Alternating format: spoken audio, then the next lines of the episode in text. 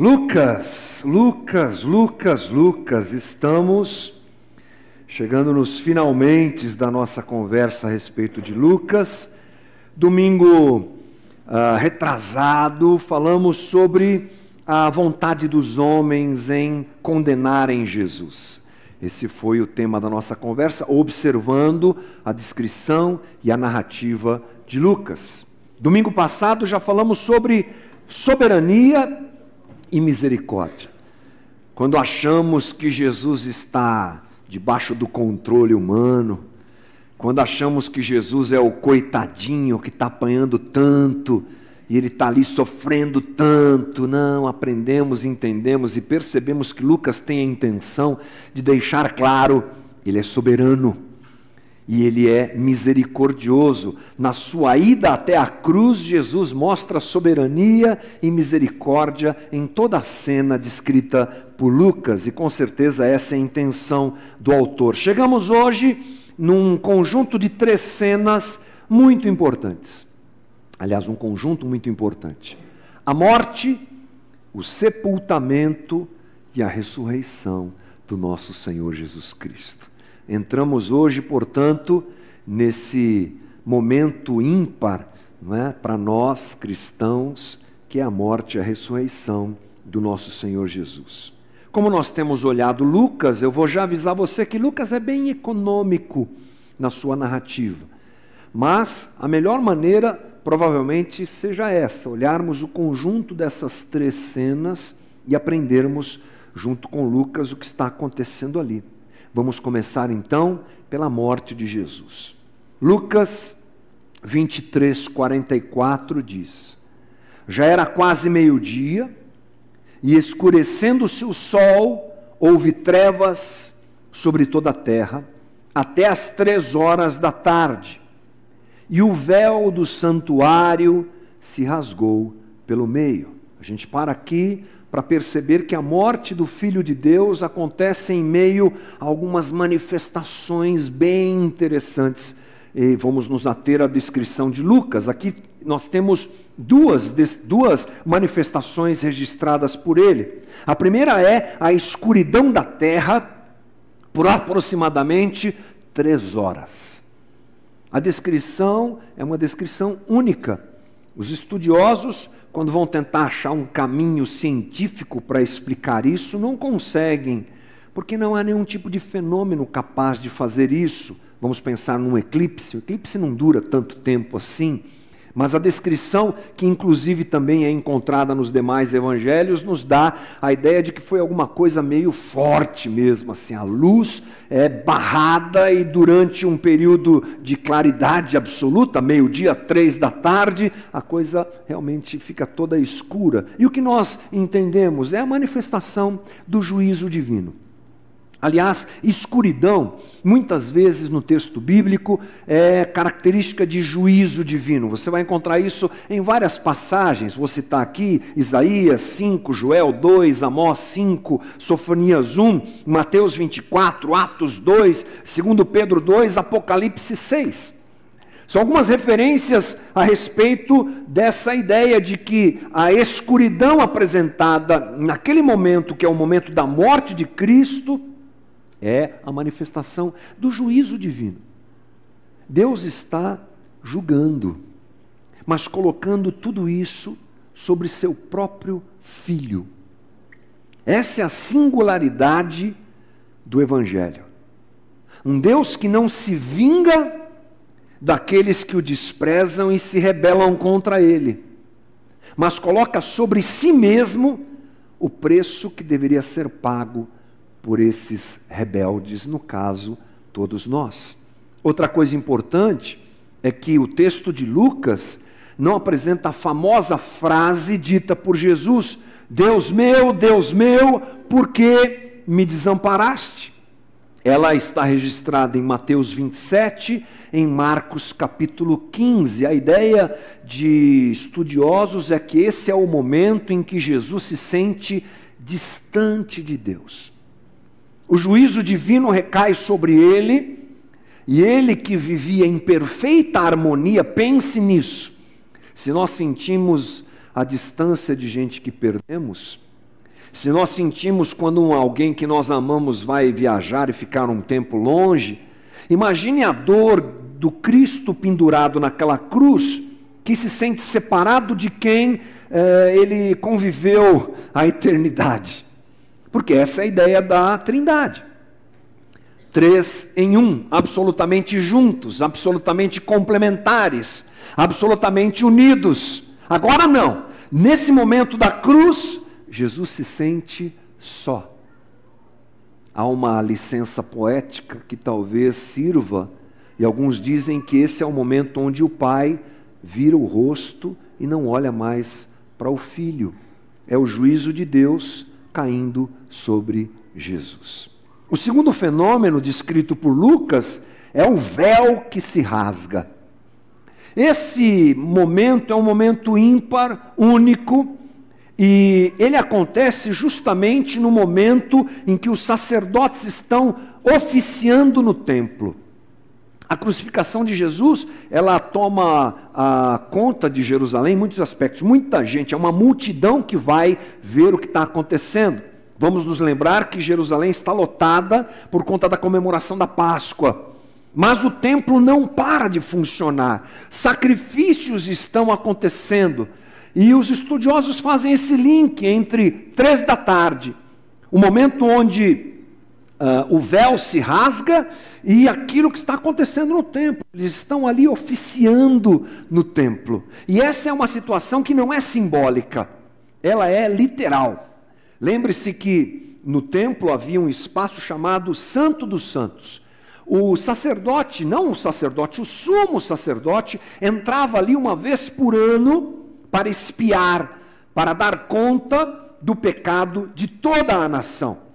E era uma situação é, muito interessante, porque ele tinha que se preparar muito adequadamente, fazer todos os rituais de purificação, a sua roupa era única para aquele momento, ele tinha que estar Uh, apto a entrar naquele lugar onde Deus habitava no templo, digamos assim. Tamanha era a preocupação disso que eles entravam com uma corda presa na cintura e a roupa deles era cheia de sininhos. E as pessoas ficavam do lado de fora, e se o sininho parasse de tocar, pode puxar que já foi. Morreu o sumo sacerdote porque entrou em pecado. Era assim. E essa separação era feita por um véu espesso, feito de pele de animais, alguma coisa do tipo, um feltro, para a gente imaginar, espesso. E diz Lucas que esse véu se rasga no momento em que Jesus entrega a sua vida na cruz. O que é que está acontecendo?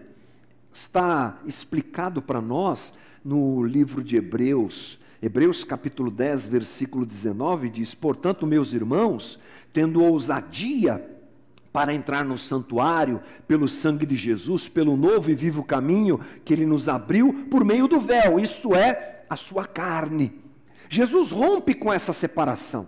Agora não é mais só o sumo sacerdote que pode entrar ali, agora o véu está rasgado. Temos acesso àquele local, e eu ouvi certa vez algo que me chamou muito a atenção.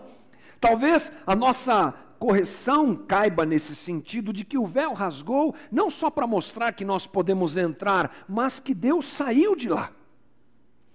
Deus sai. Por quê? porque todo o monopólio da liderança de Israel nesse sentido, no sentido de ter acesso à presença de Deus, acaba. Agora Deus vem morar no coração de gente arrependida que confessa Jesus como Senhor e Salvador. Aquele fenômeno que acontecia quando o sumo sacerdote entrava uma vez por ano, acontece comigo e com você. Ou com todo aquele que declara e que Jesus é seu Senhor, temos acesso a isso, temos acesso à presença de Deus, ou seja, o véu se rasga para mostrar que a separação acabou. Agora, judeus, romanos, gregos, brasileiros, paulistanos, guarulhenses, seja quem for, tem acesso à presença do Deus Todo-Poderoso. A segunda coisa dentro desse aspecto é justamente uma reconciliação. Né? Deus é, se reconciliando com o homem através da morte de Cristo, é um ato simbólico. Ele realmente acontece para mostrar que o sistema religioso de Israel agora acaba. E vocês vão me encontrar não mais no templo, mas na própria vida, uma, uma, um complemento do que nós já dissemos. Acontece é, de nós nos lembrarmos, quando isso vem à tona, da conversa de Jesus com a mulher samaritana. João capítulo 4, versículo 21. Respondeu Jesus, mulher, acredite no que digo, vem a hora em que, em, que, em que nem neste monte, nem em Jerusalém vocês adorarão o Pai, mas vem a hora, e já chegou, em que os verdadeiros adoradores adorarão o Pai em espírito e em verdade. Agora, Deus está entre nós e em nós. Essa é a mudança absoluta e ela é apresentada pelo véu que é rasgado. Mas o texto de Lucas continua. Jesus, então, agora é, entrega seu espírito, é o versículo 20, perdão, versículo 43 de Lucas. Então Jesus clamou em alta voz: Pai, nas tuas mãos entrego o meu espírito. E dito isso, expirou. Jesus aqui, irmão, ele cita o Salmo 31. Ele sempre faz isso. Ele sempre evoca palavras uh, do Antigo Testamento e que isso tem como objetivo, obviamente, alertar aqueles que estão vendo a sua conexão com a história de Israel, sendo ele o próprio Messias. É uma entrega voluntária, Jesus entrega seu espírito nas mãos do Pai. É um sacrifício aceitável, e aqui Jesus está cumprindo aquilo que lhe foi confiado a fazer: morrer pelo homem morrer pela humanidade. Ele que é o sacrifício perfeito. Aliás, Hebreus também nos explica isso. Ele é o sumo sacerdote, ele é o Cordeiro de Deus que tira o pecado do mundo, como disse João Batista, ele é o sacrifício perfeito para que, que se acabe, para que se encerre a era dos sacrifícios de animais imperfeitos, inválidos. Vai Cristo para a cruz, o santo, o perfeito, o sem pecado, para morrer por nós, pecadores. Interessante que depois de narrar essa rápida introdução a respeito da morte de Jesus, Lucas ele apresenta a maneira como a morte do Cristo afeta as pessoas ao redor. Eu disse para você, Lucas é econômico. Ele fala do, da escuridão, ele fala do véu, ele narra a morte do Cristo e depois ele começa a voltar as suas lentes para quem está perto. Quem está assistindo isso? E ele faz isso muito bem. Vamos conferir versículo 47 na sequência. O centurião, vendo o que tinha acontecido, deu, glórias, deu glória a Deus, dizendo: verdadeiramente este homem era justo. E todas as multidões reunidas para aquele espetáculo, vendo o que havia acontecido, retiraram-se batendo no peito. Entretanto, todos os conhecidos de Jesus e as mulheres que o tinham seguido desde a Galiléia ficaram de longe, contemplando estas coisas. Nesse pequeno trecho, nós temos a visão de Lucas sobre o centurião romano, sobre a multidão e sobre o grupo de mulheres. É bem interessante. Eu gosto dessa visão de Lucas, que nunca despreza o que está acontecendo ao redor. Ele mostra a cena e amplifica a cena, abrindo a lente e mostrando as pessoas que estão ali. O centurião, ele dá glórias a Deus. Gente, isso é algo realmente interessante. Nós não estamos falando de um judeu que de repente se desperta porque percebeu que Jesus é o Messias, é um romano. É um romano que pouco ou nada a ver tem com toda aquela história. Mas ele está ali cuidando do, do, da morte de Jesus, cuidando daquele momento doloroso, como nós já conversamos. E ele percebe, provavelmente, que Jesus tem algo de diferente. É alguém que observa as trevas, a maneira como Jesus se comporta. Nós vimos isso na semana passada, como Jesus uh, expressa as coisas na cruz de forma diferente, dizendo: Pai, perdoa porque eles não sabem o que fazem. Falando com o ladrão de um jeito diferente. Isso, de alguma forma, toca o coração daquele homem que tem um coração bom. Melhor do que o coração dos líderes religiosos que estão torcendo e babando e aplaudindo a morte daquele que ameaçava a estrutura religiosa deles. Esse homem é um homem de bom coração e ele é tocado por tudo aquilo que acontece. Ele percebe os sinais e enxerga a verdade. É, certa vez ouvi de um professor lá no seminário que nós podemos considerar esse romano o primeiro convertido a Cristo. É a primeira manifestação de alguém que olha para Jesus e percebe que ele é realmente inocente e filho de Deus. O texto bíblico não nos diz o que aconteceu com ele, mas a narrativa de Lucas deve servir para nós percebermos que aquela, aquela coletividade tinha corações distintos tinha gente uh, gostando do que estava acontecendo, tinha gente de outro jeito e tinha gente de bom coração sendo tocado por Deus, por Jesus ali no seu sacrifício. O segundo grupo apresentado por, por Lucas é a multidão. Eles percebem que algo também diferente acontece, mas a postura deles é distinta do centurião. Diz Lucas que eles saem batendo no peito a gente, quando não sabe muito bem da cultura, não entende o que é está acontecendo. Eles estão fazendo o quê? O que, que é isso? Estão celebrando, estão comemorando? Não. É um ato de autorrecriminação para um judeu. Eles estão assumindo a bobagem que fizeram. Porque foi essa multidão que recebeu Jesus quando ele entra em Jerusalém e eles aclamam Jesus como Messias. Mas é essa multidão que diante de Pilatos está ali diante deles o Cristo ensanguentado, machucado, ferido, humilhado, e do outro lado provavelmente Barrabás, e eles escolhem Barrabás. É a vontade deles que se cumpre na cruz. E percebendo aquilo, aquilo eles se auto-recriminam batam, batem no coração, batem no peito, perdão, e demonstram algum tipo de arrependimento. É, e interessante que eles vão para aquele lugar para ver um espetáculo.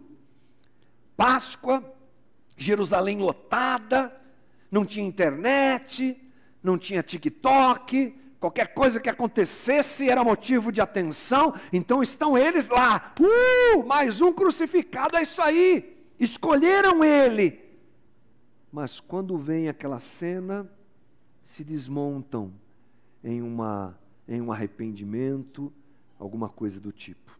E o terceiro grupo, narrado por Lucas, é composto pelos conhecidos de Jesus e as mulheres que ficam longe, que ficam distantes.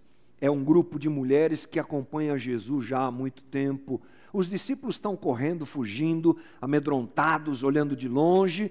Na verdade, todos estão distantes. O cenário aqui, gente, é de absoluta tristeza. Não tenha dúvida disso. O grupo apresentado por Lucas ou está consternado e tipo assim, o que é está acontecendo? Meu Deus, estão crucificando um inocente, ou estão se autorrecriminando, ou estão distantes. É um, um, uma cena de absoluta tristeza, que reflete a tristeza cósmica. Se há uma coisa que você não pode perder de vista, é que esse não é um evento histórico somente. Ele é um evento histórico, sim, ele aconteceu há dois mil anos atrás aproximadamente. O Filho de Deus encarnado foi morto numa cruz lá em Jerusalém.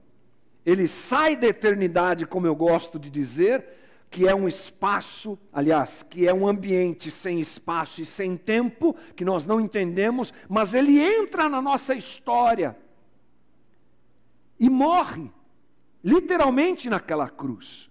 Isso aqui não é história para boi dormir, nem conto da carochinha, é a verdade. Mas além de ser a verdade humana, histórica, é uma verdade cósmica. E todo o cosmos afetado pelo pecado, observa o Filho de Deus sendo injustamente morto. É uma tristeza. Jesus está carregando o pecado de toda a humanidade sobre si, do Gênesis ao Apocalipse.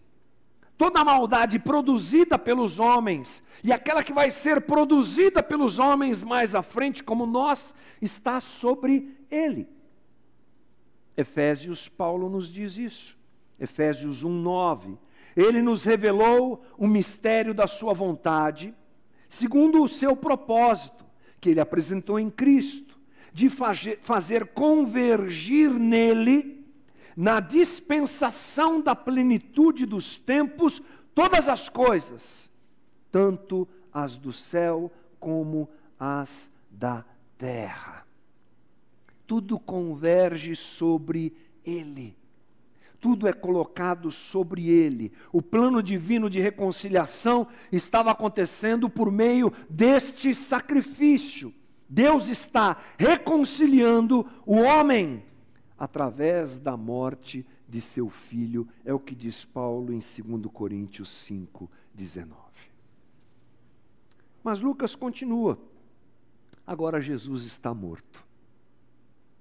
Agora o seu corpo nu está naquela cruz. E o que acontece? Lucas 23, 50. E eis que havia um homem chamado José, membro do sinédrio, homem bom e justo, que não tinha concordado com o plano e com a ação dos outros. Era natural de Arimateia, cidade dos judeus, e esperava o reino de Deus.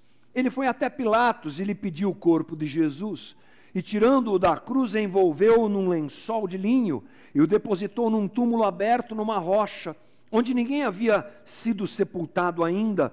Era o dia da preparação e o sábado estava para começar. As mulheres que tinham vindo com Jesus desde a Galiléia seguiram José e viram o túmulo e como o corpo foi colocado ali. Então se retiraram para preparar óleos aromáticos e perfumes, e no sábado descansaram segundo o mandamento. Lucas introduz uma figura chamada José, José de Arimateia,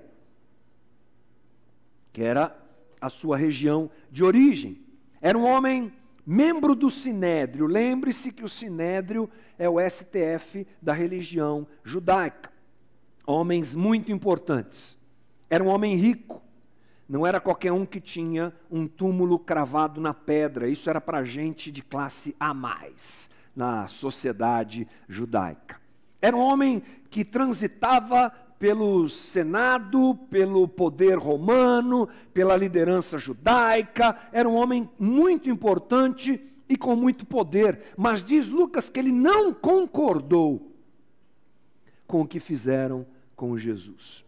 Nós não temos relatos a respeito disso, mas ele foi um opositor da crucificação de Cristo articulada pelo Sinédrio. Mas o que chama a atenção de todos nós ao ler esse texto é perceber que, sendo uh, José de Arimateia rico, importante, um político de influência, um homem participante do Sinédrio, ele era justo. E ele esperava o reino de Deus. Bem interessante isso. Ele pede o corpo de Jesus para Pilatos. Roma não negava o corpo de pessoas crucificadas aos seus familiares. E ele faz isso rapidamente. Por quê? Porque estava para chegar o sábado e aí a coisa seria complicada. Então ele rapidamente interfere, politicamente interfere nessa situação. E ele e as mulheres fazem o sepultamento de Jesus numa cova, num túmulo virgem e rico. E se cumpre mais um detalhe da profecia a respeito do Cristo. Isaías 53, 9. Com os ricos esteve na sua morte. Tudo está acontecendo segundo o propósito divino. E a figura de José de Arimateia nessa nossa conversa e na narrativa de Lucas, ela nos traz um alívio. Porque se temos uma cena triste, de gente confusa, de maldade e coisa do tipo, de gente aplaudindo a morte do Cristo, você encontra uh, alguém com um coração piedoso um homem que esperava o reino de Deus. Ele tinha tudo o que precisava para viver muito bem. Essa é a descrição de Lucas, já falamos. Era um homem bem colocado socialmente, mas ele espera o reino. Ele espera o reino. Ser rico, ter prestígio, participar de tudo aquilo, ser um homem bem colocado socialmente, não era o suficiente para o coração de José de Arimateia. Ele esperava o reino. E ele coloca, inclusive, a sua posição política em risco fazendo esse contato com uh, Pilatos e colocando-se, obviamente, na contramão da, da, da liderança religiosa de Israel que queria, obviamente, que Jesus ficasse lá, apodrecendo na cruz, não tirem ele aí. Esse era o desejo daquele povo que tanto odiava Jesus, daquela liderança religiosa. Mas na contramão disso, José de Arimateia faz essa articulação política e coloca a sua carreira, a sua colocação política em jogo, porque ele esperava o reino de Deus. Lucas segue nos, nos mostrando a ressurreição. Capítulo 24, versículo 1 diz: Mas no primeiro dia da semana, alta madrugada, as mulheres foram ao túmulo levando os óleos aromáticos que haviam preparado. Encontraram a pedra removida do túmulo, mas ao entrar não acharam o corpo do Senhor Jesus. Antes de pensarmos sobre isso, quero lembrar você qual era o clima diante do coração, diante da situação no coração dos discípulos e daquelas mulheres. Era domingo. As mulheres vão ao túmulo e elas estão tomada, tomadas por absoluta tristeza. Todos estão tristes porque pensaram que era o fim daquela história. O líder que os atraiu, que os convocou, que apresentou um reino tão incrível, aquele que eles viram fazer milagres e sinais absurdos, aquele que andou sobre as águas, aquele que ressuscitou mortos, aquele que falou coisas incríveis, morreu e está sepultado. É uma desesperança geral no coração desse pessoal. E aí, quando chegam no túmulo, pelo menos para cuidar do corpo dele, pelo menos vamos fazer uma preparação melhor, porque foi muito corrido naquele dia para tirá-lo da cruz, na sexta-feira, passou o sábado, Shabá, não podíamos fazer nada, domingo de manhã, vamos lá correndo, vamos cuidar do corpo do nosso Senhor, que nós tanto amamos, Estamos tristes porque o perdemos. Quando chegam lá, a pedra está fora do lugar e o corpo de Jesus não está lá. Você imagina o susto inicial? O balde de água fria que agrava mais ainda a situação e o coração daquele pessoal é gigante. Mas, mas, que bom que tem um mas nessa história tem uma boa notícia. Lucas 24, 4. Aconteceu que perplexas a respeito, a esse respeito, apareceram-lhes dois homens com roupas resplandecentes. Estando elas com muito medo e baixando os olhos para o chão, eles disseram: Por que vocês estão procurando entre os mortos aquele que vive? Ele não está aqui, mas ressuscitou. Lembrem-se do que ele falou para vocês, estando ainda na Galiléia. É necessário que o filho do homem seja entregue nas mãos de pecadores, seja crucificado e ressuscite ao terceiro dia. Então elas se lembraram das palavras de Jesus e, voltando do túmulo, anunciaram todas essas coisas aos onze e a todos os outros que estavam com eles. Essas mulheres eram Maria Madalena, Joana e Maria, mãe de Tiago. Também as demais que estavam com elas confirmaram estas coisas aos apóstolos, mas para eles tais palavras pareciam um delírio. Eles não acreditaram no que as mulheres diziam. Pedro, porém, levantou-se, correu ao túmulo e, abaixando-se, viu somente os lençóis de linho e nada mais retirou-se para casa, admirado com o que tinha acontecido. a desesperança dá lugar ao êxtase. Agora eles percebem aqueles homens, anjos, sei lá o que que eram, é, apresentados ali pelo texto como homens cuja roupa resplandece, falam para elas: o que é que vocês estão fazendo aqui procurando esse? Como se ele tivesse morto? Não, não, não. Vocês estão procurando errado porque ele está vivo, ele ressuscitou a correria toma conta, elas saem correndo e elas vão avisar os demais. E aí, como era comum, palavra de mulher não servia para nada, os homens não acreditam nas mulheres, vocês estão loucas, devem ter tomado uma no caminho, sei lá o que é está acontecendo. Mas Pedro fica incomodado e fala: tá bom, vou tirar a prova. E ele vai e chega no túmulo, uau, está vazio. Por quê? Porque as coisas começam a se cumprir, e a partir desse momento tudo começa a se encaixar na cabeça daqueles homens. Ele avisou, ele falou, é verdade. Como é que a gente não percebeu isso? Mateus 20, 17. Estando Jesus para subir a Jerusalém, chamou os doze discípulos para o lado, para um lado, e no caminho lhes disse: Eis que subimos para Jerusalém, e o filho do homem será entregue aos principais sacerdotes e aos escribas. Eles vão condená-lo à morte e entregá-lo aos gentios para ser zombado, açoitado e crucificado, mas ao terceiro dia ressuscitará. Eu fico imaginando a cabeça daqueles caras, gente a partir do entendimento disso. Um HD começou a ferver lá dentro. E eles começaram a entender o que é está acontecendo. Por quê? Porque a ressurreição, irmão, é o maior sinal do reino. Ele está vivo. Ele cumpriu o seu propósito e cumpriu o que havia sido determinado. Ele morre pelo homem, mas ao terceiro dia ressuscita, sendo o primeiro da fila, como diz Eugênio Peterson. O primeiro da fila, o que abre as portas para a ressurreição de todos nós. E nós precisamos nos lembrar da importância desse momento. O Evangelho é o Evangelho da cruz, da entrega do sacrifício que nós daqui a pouco vamos celebrar, mas é o evangelho da ressurreição, porque ao terceiro dia o nosso Senhor Jesus Cristo sai daquela tumba vivo e ressurreto.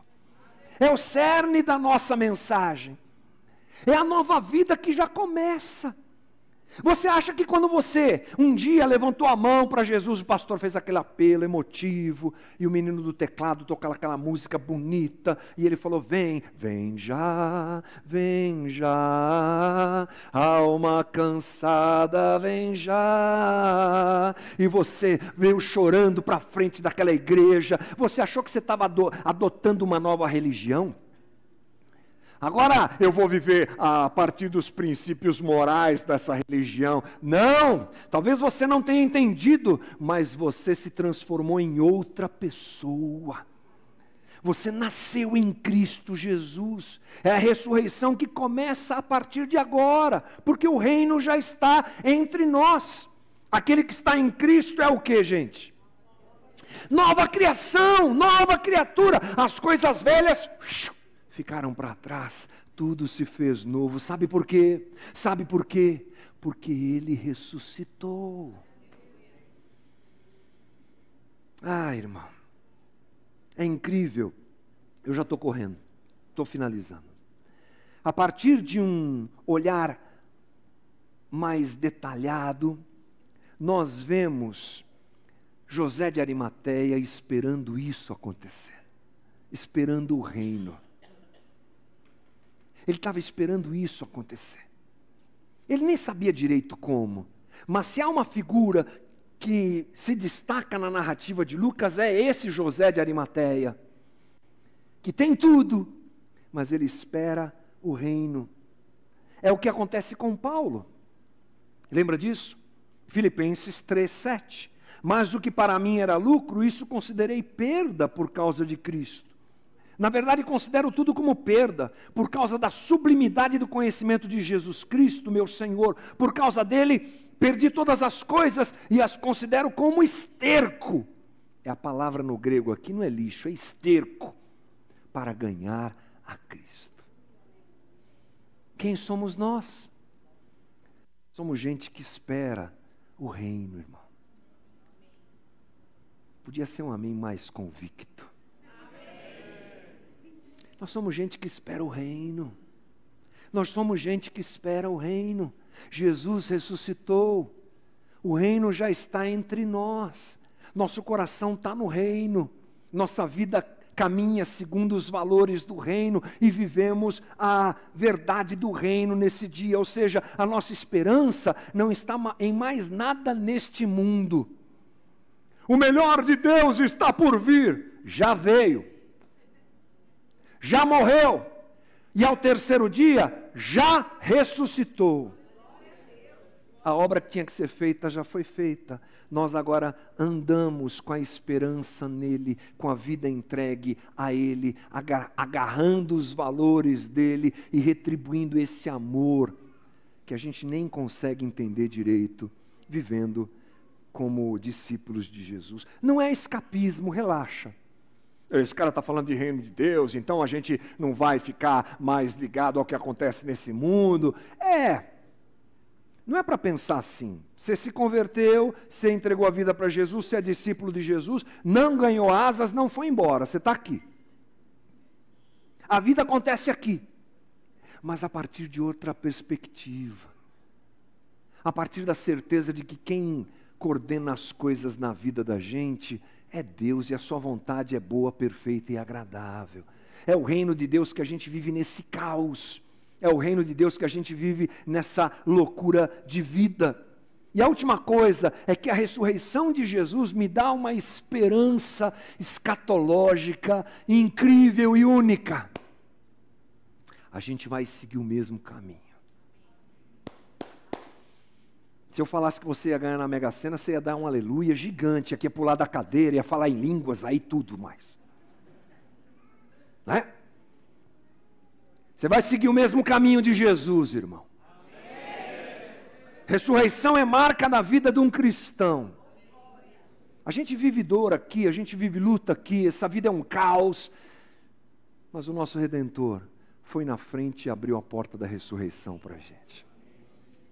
Apocalipse 21, 3. Então ouvi uma voz forte que vinha do trono e dizia: Eis o tabernáculo de Deus com os seres humanos. Deus habita com eles, ou habitará com eles. Eles serão povo de Deus. E Deus mesmo estará com eles e será o Deus deles. E lhes enxugará dos olhos toda lágrima. E já não existirá mais morte já não haverá mais luto, nem pranto, nem dor, porque as primeiras coisas passaram. Essa é a esperança que faz a gente caminhar nesse mundo doido, irmão. É de que Jesus está com a gente no meio da nossa dor, de que a ressurreição de, de Cristo abriu a porta para a nossa ressurreição.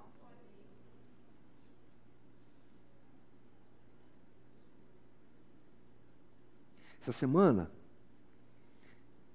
para encerrar, prometo. Estava vendo algumas notícias. Você vê notícia? Eu vejo notícia. Aí uma notícia era assim: homem acusado indevidamente por um crime, passa 30 anos na cadeia e depois descobrem que ele estava que ele era inocente e ele é libertado. E depois de seis meses de libertado, ele morre. Tem justiça nisso? Mais e mais coisas vão nos dando a clareza, como notícias que eu citei e outras, que esse mundo não fecha a conta, né, gente? Se a tua esperança está nesse mundo, irmão, miserável homem ou mulher que você é, que esse mundo é caótico, é o mal, é a injustiça, é o pecado tomando conta de tudo. Sim, o reino está aqui, ele se apresenta através de gente como eu e você. Mas a tua esperança não está aqui. Mas ela vem. É a, mara, é, a, é a palavra verdadeira que a gente ouviu agora. Maranata, vem, Senhor Jesus. Alimente o teu coração no dia da tua crise, da tua luta do teu desânimo, da tua perplexidade com esse mundo doido e agarre-se na realidade. Jesus Cristo está vivo. Esse é o caminho que a gente tem para a gente.